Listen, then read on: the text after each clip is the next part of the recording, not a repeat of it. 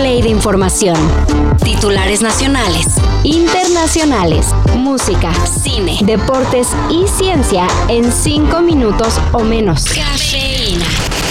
Cerraremos la semana con un momento histórico y bastante tenso porque Donald Trump se convirtió en el primer expresidente de Estados Unidos en enfrentar cargos penales. Sabemos que tiene un chorro de polémicas, pero en este caso específico, Trump está acusado de pagar cientos de miles de dólares a Stormy Daniels, una actriz de cine para adultos, y después mentir en sus declaraciones fiscales.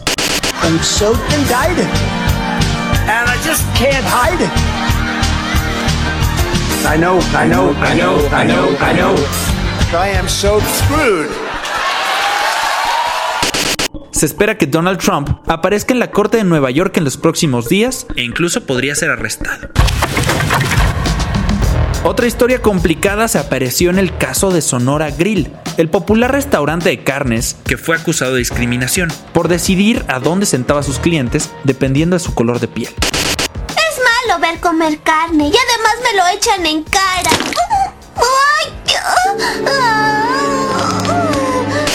Esta semana, el gobierno de la Ciudad de México señaló que va a acusar penalmente al restaurante por los casos de discriminación y además por otro caso de fraude, pues dicen, fingieron tomar cursos de derechos humanos, pero en realidad las firmas eran falsas. Las multas se estarán decidiendo conforme avance la investigación.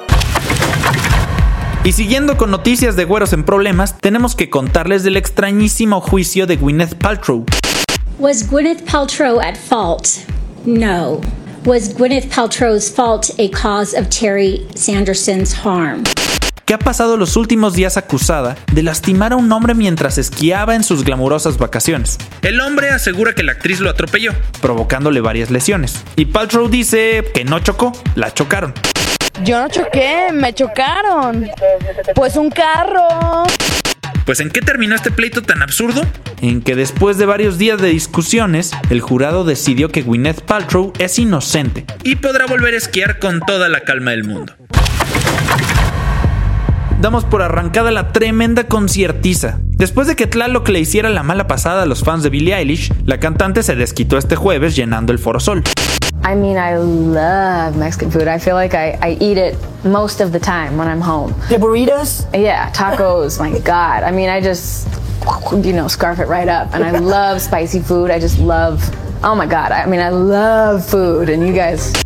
A unos metros de ahí se presentó The 1975 en el Palacio de los Deportes y Modest Mouse estaba también en la zona. Wallows estaba en el Lunario y Cigarettes After Sex se presentó en el Pepsi Center. A eso súmenle que el fin de semana arranca ceremonia y Pal Norte en Monterrey. Entonces no cabe duda que estamos en una temporada dorada para la música en vivo, aunque no para mi cartera. Aprovechando que se puso de moda y se está convirtiendo en el deporte nacional, nomás no le digan al presidente ¡Se acabó el juego! Ya estoy poniéndome en forma. Macaneando. Tenemos que decirles que las ligas mayores de béisbol arrancaron su temporada. Y con muchos mexicanos en las alineaciones. Randy Arozarena produjo carrera y Julio Urias fue el pitcher abridor de los Dodgers. Here comes Walls. He's going to score. And the Rays lead 2 to nothing.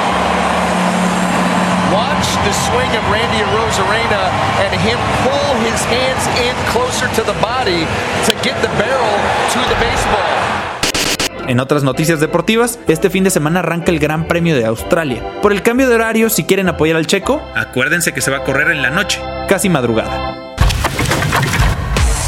Todo eso y más de lo que necesitan saber en sopitas.com. El guion corrió a cargo de Álvaro Cortés. Y yo soy Max Carranza. Cafeína. Un shot de noticias para despertar. Lunes a viernes por sopitas.com. Y donde sea que escuches podcasts.